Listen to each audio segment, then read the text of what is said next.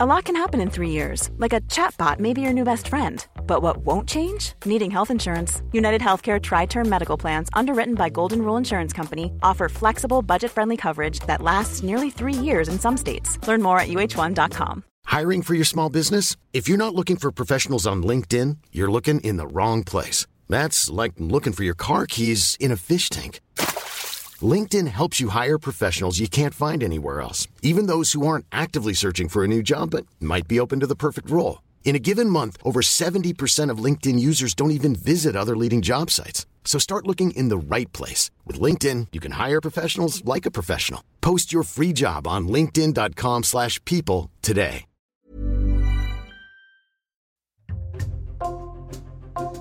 Bonjour, c'est Jules Lavie pour Code Source, le podcast d'actualité du Parisien.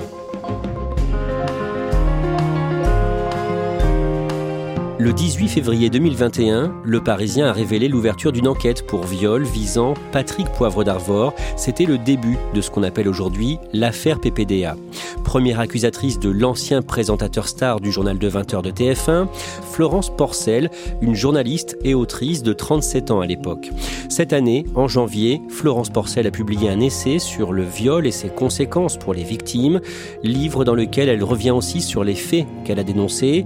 Elle témoigne aujourd'hui aujourd'hui dans Code Source au micro d'Ambre Rosalin.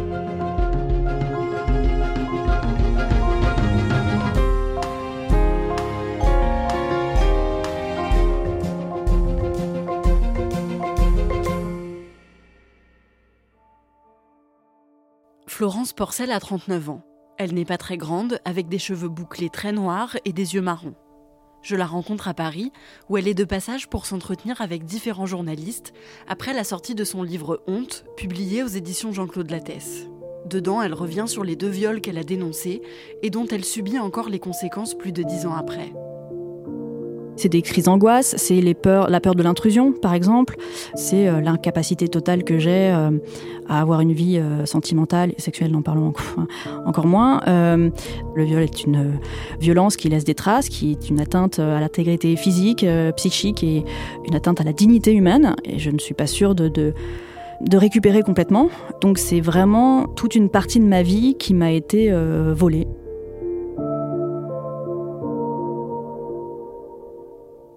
Florence est née le 26 juillet 1983 à Vitry-le-François en Champagne. Elle grandit à Châlons en Champagne, dans le même département, la Marne, avec ses deux parents instituteurs et son petit frère et sa petite sœur. Quand j'étais en maternelle, j'ai écrit une histoire, un livre que j'ai illustré moi-même, que j'ai relié, tout ça. Et puis ensuite, euh, oui, j'écrivais les suites euh, des livres que je lisais, où je faisais les portraits de mes camarades. Euh, Et j'ai toujours écrit, toujours, toujours, toujours, tout le temps. J'ai eu cette immense chance de grandir dans un bain de culture. Châlons-en-Champagne est la, capitale nationale des arts du cirque. Il y avait des circassiens et des circassiennes partout dans les rues. J'allais tout le temps au cinéma. Il y a une scène nationale aussi, donc nos, nos parents nous emmenaient beaucoup, beaucoup au théâtre. Donc c'était vraiment une chance. J'étais très très timide, très calme, très réservée, très en retrait. Voilà, mais bonne élève, euh, je parlais pas. Hein. La légende raconte que euh, ma maîtresse de CP a entendu le son de ma voix à Noël, la première fois. Donc j'étais vraiment très réservée, mais j'étais une très bonne élève. Euh, à l'écrit, tout allait bien. L'écrit a toujours été voilà, une facilité pour moi. Peu après ses 16 ans, on lui découvre une tumeur entre son cerveau et son globe oculaire. Florence doit se faire opérer de la boîte crânienne pour l'enlever et elle subit une trépanation en janvier 2000. Florence et sa famille ont très peur pour sa vie, mais finalement elle survit. L'opération est très lourde et après ça, à cause de la rééducation, Florence doit renoncer à sa vie d'adolescente. J'ai été borgne pendant six mois, j'ai pris 15 euh, kilos je faisais la sieste euh, sur tous les après-midi au lycée. Enfin bon, c'était vraiment très très très dur. C'est clair que j'ai pas eu une, adolescence euh, normale, j'allais dire, mais en fait j'ai pas eu d'adolescence tout court. Je ne suis jamais sortie, euh, j'avais pas de bande de copains, j'avais, il n'y a, pas eu de tous les premiers émois, tout ça. avant mes 16 ans, j'étais pas prête. Et à 16 ans, voilà, ça, ça m'est tombé dessus. Et j'étais J'étais occupée à récupérer. Il euh, n'y a pas eu de petite amie. Enfin, il n'y a rien eu. Euh, vraiment, c'était pas du tout possible. C'était pas possible. Florence doit encore subir plusieurs opérations pour guérir complètement. À cause de ses problèmes de santé, elle redouble sa première, mais l'année d'après, elle obtient son bac sans problème. Florence rêve de devenir comédienne, alors elle passe un concours pour entrer dans une école de comédie musicale parisienne. Florence est acceptée et elle déménage à Paris. J'avais tout juste 19 ans, j'arrive à Paris et, euh, pour moi c'est le rêve qui débute et l'indépendance et euh, le, début de ma vie d'adulte. Tout l'éventail des possibles était euh, grand ouvert. Vraiment, j'avais une pêche d'enfer parce que je me suis dit, bon, maintenant, il m'est arrivé assez de malheur, il ne peut m'arriver que du beau, que du bien et que de la joie, et en tout cas, il pourra plus rien m'arriver de malheureux ou de, ou de grave. Et donc, j'étais vraiment dans cette optique-là, de, ok, la vie s'ouvre, maintenant elle est à moi, je prends ma revanche, et ça va être super. À Paris, Florence écrit toujours beaucoup et elle aimerait se faire publier un jour. J'écrivais depuis très longtemps et j'avais déjà, je crois, envoyé euh, quelques textes ou manuscrits euh, à des maisons d'édition. Euh. et en fait, il y avait cette mode des people, comme on les appelait à l'époque, qui sortaient des livres. Et moi, j'étais un petit peu en colère parce que je me suis dit, ok, donc pour être publié aujourd'hui, il faut déjà avoir un nom. Et en fait, je me suis dit au bout d'un moment, mais c'est pas juste de penser ça. Ça se trouve, ils méritent très bien d'être publiés. C'est pas parce qu'ils ont un nom qu'ils ont pas de talent, en fait. Et donc, euh, j'ai voulu euh, m'en assurer. J'ai voulu d'abord euh, lire et puis ensuite juger sur pièce. Et donc, je me suis dit, bah voilà, je vais aller dans la librairie de chez mes parents, parce que je rentrais tous les week-ends au début. Et le premier nom connu sur lequel je tombe, bah, j'achète, et puis je lis, et puis je juge. Et le premier nom connu sur lequel je suis tombée, c'était euh, sur celui de Patrick Poivre d'Arvor. Et donc euh, voilà, il y, avait, y avait trois livres de poche de lui euh, dans les rayonnages. Je les ai pris, je les ai lus et j'ai été bouleversée par ce qu'il écrivait, notamment sur sa fille. Il y avait vraiment ce lien d'un père qui souffre du fait que sa fille est malade. Et moi, je sortais d'une maladie et voilà, j'ai un peu fait le, parallèle avec euh, mon propre père, ce qu'il aurait pu euh, ressentir euh, face à la maladie de sa fille. Donc voilà, ça m'a bouleversée pour ça et ça m'a tellement ému que j'ai ressenti le besoin d'écrire comme je fais toujours. Et puis à la fin, je me suis dit, voilà, c'est une sorte de journal de mes lectures et je me suis dit, bah pourquoi pas lui envoyer C'est comme une bouteille à la mer, quoi, avec quelques textes, on sait jamais. C'était vraiment une bouteille à la mer. Moi, je m'attends à une lettre type parce que je savais qu'il euh, répondait des lettres types à chaque courrier euh, qu'il recevait. Donc euh, voilà, au bout de 15 jours, 3 semaines, j'ai commencé à guetter la boîte aux lettres du foyer d'étudiants dans lequel j'étais. Voilà, je m'attendais à une lettre. Et finalement, il m'appelle. Patrick Poivre d'Arvor lui propose de lui donner des conseils pour l'aider à être publié un jour. Il l'invite à venir voir le JT de TF1 qu'il présente le lendemain et il lui dit qu'ils pourront en discuter à ce moment-là. Florence, qui a 21 ans, accepte et le lendemain, le 8 novembre 2004, elle raconte qu'après le journal télévisé, PPDA l'invite dans son bureau où il la viole. C'est la première fois que Florence a un rapport sexuel. Sous l'emprise du présentateur et amoureuse, elle raconte qu'elle ne réalisera que des années plus tard la gravité de ce qu'elle vient de subir. Florence termine son école de comédie musicale deux ans plus tard quand elle a 23 ans. Elle fait ensuite une licence d'information communication, puis un master de journalisme culturel, toujours à Paris. Elle prépare alors un mémoire sur les livres écrits par des personnalités médiatiques de la télévision. Pour se donner toutes les chances d'avoir une bonne note, elle sollicite un entretien avec Patrick Poivre d'Arvor, qui a quitté TF1 pour intégrer une société de production. Le 29 avril 2009, il se retrouve donc dans son bureau. Selon elle, il refuse de répondre à ses questions alors même qu'il avait accepté plus tôt, la bloque dans un coin de la pièce et lui impose une fellation. En sortant de son bureau cette fois-ci, elle raconte qu'elle n'a aucun doute sur ce qu'elle a subi.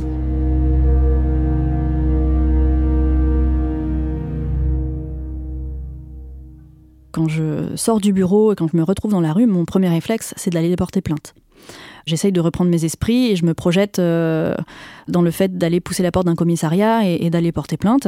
Et en fait, je renonce parce qu'il me fait trop peur. C'est, ça reste euh, quelqu'un qui a énormément de pouvoir et moi, je ne suis qu'une petite étudiante et je me dis, mais euh, ma vie va être ça va être catastrophique pour moi et ma vie va être ruinée avant même qu'elle commence. Donc euh, j'ai pris peur. Je, me suis dit en plus euh, probablement on ne va pas me croire. Enfin, je ne me sentais vraiment pas euh, en état et, pour aller porter plainte ce jour-là. Donc j'ai malheureusement renoncé. Quand on sait qu'on est violé, il y a la culpabilité tout de suite, il y a la honte terrible parce que on grandit dans l'idée que s'il nous arrive quelque chose, euh, on est en partie responsable parce qu'on on, s'est habillé trop court, parce que euh, on allait voir la mauvaise personne, parce qu'on s'est comporté de manière qui aurait pu laisser penser que éventuellement on, aurait eu envie, alors que non. Enfin bon bref, euh, tout est fait dans, la vie et dans l'éducation des, jeunes filles et des jeunes femmes pour que quand une agression sexuelle ou un viol arrive, elles se sentent responsables, donc coupables, et donc bah, la honte est là. J'ai savoir, mon esprit, mon cerveau a beau savoir que je ne suis pas responsable, que je ne suis pas coupable de ce qui m'est arrivé, je garde cette honte. En septembre 2011, Florence devient animatrice sur France 5, puis elle rejoint l'équipe du magazine scientifique La tête au carré sur France Inter. Elle ouvre aussi une chaîne YouTube de vulgarisation scientifique et écrit quatre livres dans ce domaine. Florence commence une psychothérapie en 2015. Elle raconte que même si elle sait qu'elle a subi un viol en 2009, elle est toujours dans le déni de ce qui s'est passé en 2004, la première fois qu'elle a rencontré PPDA. J'ai essayé de faire comme si de rien n'était, parce que c'était ma manière à ce moment-là de gérer ce que j'avais vécu. Et donc, euh, j'ai essayé d'avoir une vie la plus normale possible, parce que j'ai toujours voulu avoir une vie la plus normale possible. Euh, mais au bout d'un moment, je me suis rendu compte que euh, ben, je ne pouvais pas avoir une vie sentimentale, je ne pouvais pas avoir une vie sexuelle, ce n'était pas possible, c'était une souffrance. Une souffrance physique, c'était une souffrance psychique, donc j'ai arrêté. Et c'est à partir de ce moment-là que je me suis vraiment noyée dans le travail, que j'ai travaillé euh, semaine et week-end sans m'arrêter, avec euh, vraiment des, semaines avec un nombre d'heures qui n'est pas humainement tenable. Ça a ruiné ma santé euh, physique, ça a ruiné ma santé mentale. Et voilà, et je me suis noyée dans le travail pour oublier le reste. Florence fait un burn-out à la fin de l'année 2018. À ce moment-là, elle raconte qu'elle prend conscience qu'elle a subi un viol en 2004 mais elle ne se sent pas capable de porter plainte, et surtout, elle pense que ça ne sert à rien parce que les faits sont prescrits. Elle écrit ensuite un roman, Pandorini, qui sort en janvier 2021. Le livre raconte l'histoire d'une jeune femme violée par une star du cinéma et qui se rend peu à peu compte de la relation d'emprise dont elle est victime. Peu de temps après la sortie du livre, Florence apprend que les délais de prescription pour les viols ont été rallongés et passent de 10 à 20 ans. Les faits qui la concernent ne sont donc plus prescrits. Quand j'ai appris ça, mon premier réflexe a encore été de dire non, non, non, mais je ne porte pas plainte, c'est hors de question, euh, ma vie va voler en éclats. Et en fait, euh, ben, je me suis rendu compte que après 48 heures de réflexion, je ne pouvais pas ne pas y aller. Il fallait que j'y aille. C'était un besoin absolu. Donc voilà, j'ai pris cette décision. Florence fait appel à deux avocats avec qui elle monte un dossier qu'elle veut présenter au moment de porter plainte. C'est un document très épais parce que j'ai beaucoup d'éléments, j'ai beaucoup de preuves matérielles. Et donc, euh, oui, on a mis trois semaines à, la constituer, cette plainte. Donc, ça a été trois semaines vraiment très douloureuses, très compliquées, très éprouvantes, parce qu'il m'a fallu évidemment euh, aller euh, chercher dans mon passé toutes les preuves matérielles qui pouvaient prouver ce que j'avançais. Et c'est évidemment des années dans lesquelles j'avais pas du tout envie de me replonger parce que c'est les pires années de ma vie et donc euh, personne n'aime faire ça. Enfin, c'est au-delà du désagréable, mais il, fallait que je le fasse pour constituer cette plainte. Florence porte plainte le 15 février 2021. Une enquête préliminaire est ouverte au parquet de Nanterre et elle est auditionnée une première fois le 3 mars. L'audition, qui dure 9 heures, est éprouvante, mais elle a le sentiment d'être écoutée et surtout crue. Puis elle demande à être réentendue le 27 mai pour apporter plus de précision à son récit. Ça a duré trois heures et c'est trois heures pendant lesquelles j'ai été euh, clairement euh, présumée malhonnête. Enfin, c'est ce que j'ai ressenti. J'avais vraiment l'impression que euh, le major et les policiers qui m'auditionnaient étaient persuadés que je leur avais menti et que je les avais manipulés dès le départ.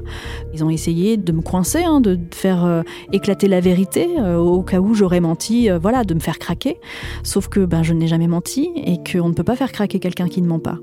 Donc je suis restée droite dans mes bottes mais malgré tout, ça a été un moment, euh, oui, assez violent à vivre parce qu'il y a eu un revirement de situation par rapport à la première audition où j'avais été vraiment euh, très bien reçue et où j'avais vraiment eu l'impression d'avoir été euh, écoutée et entendue.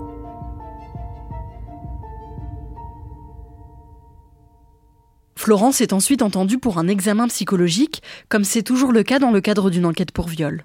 L'un des reproches euh, que m'a fait euh, la psychologue qui a fait cette expertise, c'est effectivement de présenter un visage sans émotion visible, de raconter euh, les faits avec une certaine froideur, une certaine distance, et pour elle, c'était suspect. Pour elle, c'était le signe qu'il ne m'était rien arrivé. Je trouve ça euh, vraiment euh, enfin, dramatique parce que euh, c'est la base de la psychologie humaine. On sait très bien que quand on vit quelque chose de difficile, de compliqué, on met une certaine distance avec les faits quand on doit les raconter. parce que raconter, c'est revivre et que donc on est obligé, pour ne pas s'effondrer, de mettre une certaine distance. Du coup, ça se concrétise par effectivement un ton un peu froid, un peu clinique, un peu détaché et un visage sans émotion visible.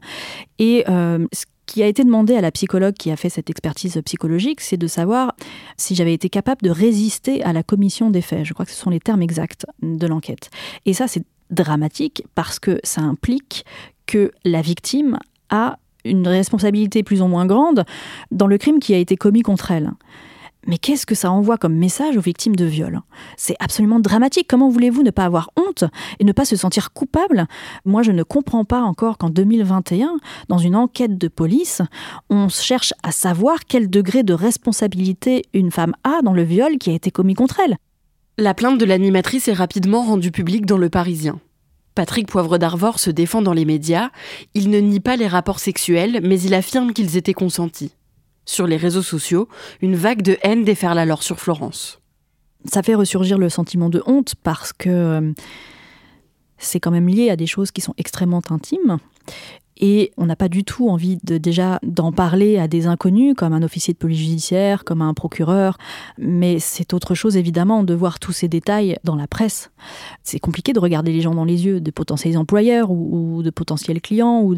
Personne n'a envie de voir des choses aussi intimes étalées sur la place publique. À partir du moment où, en plus, tout ça est aussi sur Internet et qu'Internet n'oublie jamais, c'est quelque chose que je vais devoir euh, trimballer euh, comme un fardeau jusqu'à la fin de mes jours, malheureusement. Le dossier est classé sans suite pour insuffisance de preuves à la fin du mois de juin 2021. Après ça, Florence constate que ses contrats professionnels se font de plus en plus rares. J'ai honoré tous les contrats qui avaient été signés avant mon dépôt de plainte, et puis à partir du moment où ma plainte a été rendue publique, euh, voilà, tout s'est arrêté moi, je faisais un métier public, j'avais une image publique, j'avais une réputation. Et à partir du moment où a été accolé à mon nom le mot menteuse, eh bien, euh, évidemment, plus personne n'a voulu associer son image à la mienne et euh, plus personne ne me proposait de travail. Florence est très affectée. Elle a souvent des idées noires, mais elle arrive à les surmonter grâce au soutien de sa famille et de ses amis proches. Après la plainte de l'animatrice, une vingtaine d'autres femmes ont porté plainte à leur tour contre PPDA, dont 12 pour viol. C'était quelque chose d'à la fois sordide, parce que bien sûr, j'aurais préféré euh, être la seule, et en fait, euh, sublime parce qu'il y a eu cet élan. Ces autres victimes qui sont spontanément allées voir la police pour dire bah, Moi aussi, il m'est arrivé la même chose, il faut la croire. Et ça, c'était vraiment euh, la surprise euh, totale. Parce que effectivement, j'ai lu dans les dépositions qu'elle faisait ça euh, pour elle, bien sûr, mais aussi pour me soutenir. Et c'était des femmes que je ne connaissais pas. Ça, ça donne une force incroyable. À la fin de l'année 2021, Florence commence à écrire sur ce sentiment de honte qu'elle ressent au quotidien. Elle fait des recherches à ce propos parce qu'elle a besoin de prendre du recul et de comprendre d'où vient ce sentiment partagé par tant de victimes de viol. Elle publie son essai, intitulé Honte, le 11 janvier 2023, aux éditions Jean-Claude Lattès. L'écriture de ce livre lui a fait beaucoup de bien, mais elle estime qu'aujourd'hui elle a presque tout perdu en portant plainte. Mon honneur, ma dignité, ma réputation, ma carrière et donc l'immense majorité de mes revenus, et une grande partie de ma liberté. Ce qui fait beaucoup, je trouve que c'est cher payé pour euh, déposer une plainte. Euh, ce n'est pas normal encore aujourd'hui en France au début euh, des années 2020 d'avoir tant à perdre à juste déposer une plainte. Et j'aimerais, moi, être la dernière à qui ça arrive. Aujourd'hui, j'ai toujours honte et je pense que j'aurai toujours honte. Cela dit, j'ai beaucoup d'espoir en la justice et en tout cas, moi, ce que j'espère, c'est un procès pour retrouver au moins au moins mon honneur et ma dignité.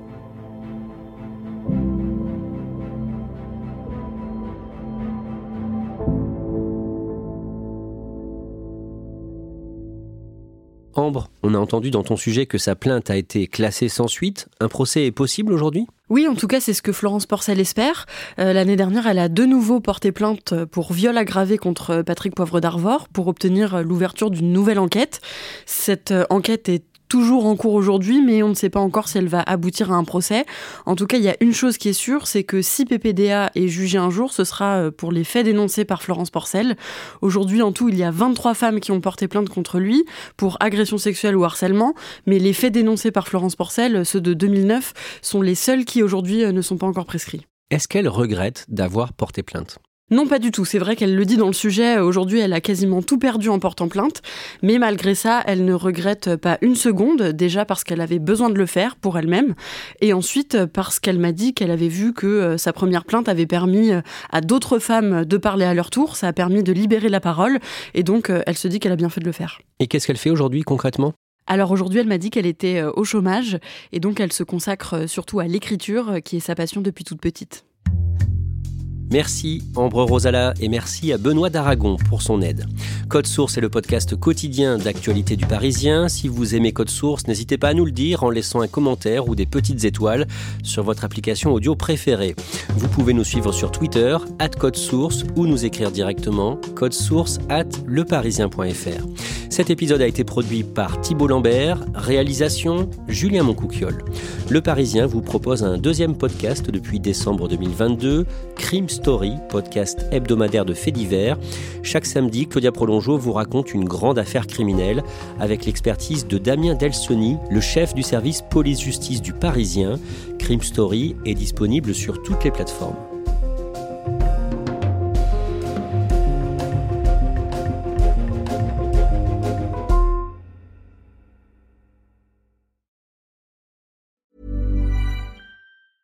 Small details are big surfaces. Tight corners or odd shapes? Flat, rounded, textured, or tall? Whatever your next project, there's a spray paint pattern that's just right. Because Rust new Custom Spray 5 and 1 gives you control with five different spray patterns. So you can tackle nooks, crannies, edges, and curves without worrying about drips, runs, uneven coverage, or anything else. Custom Spray 5 and 1. Only from Rust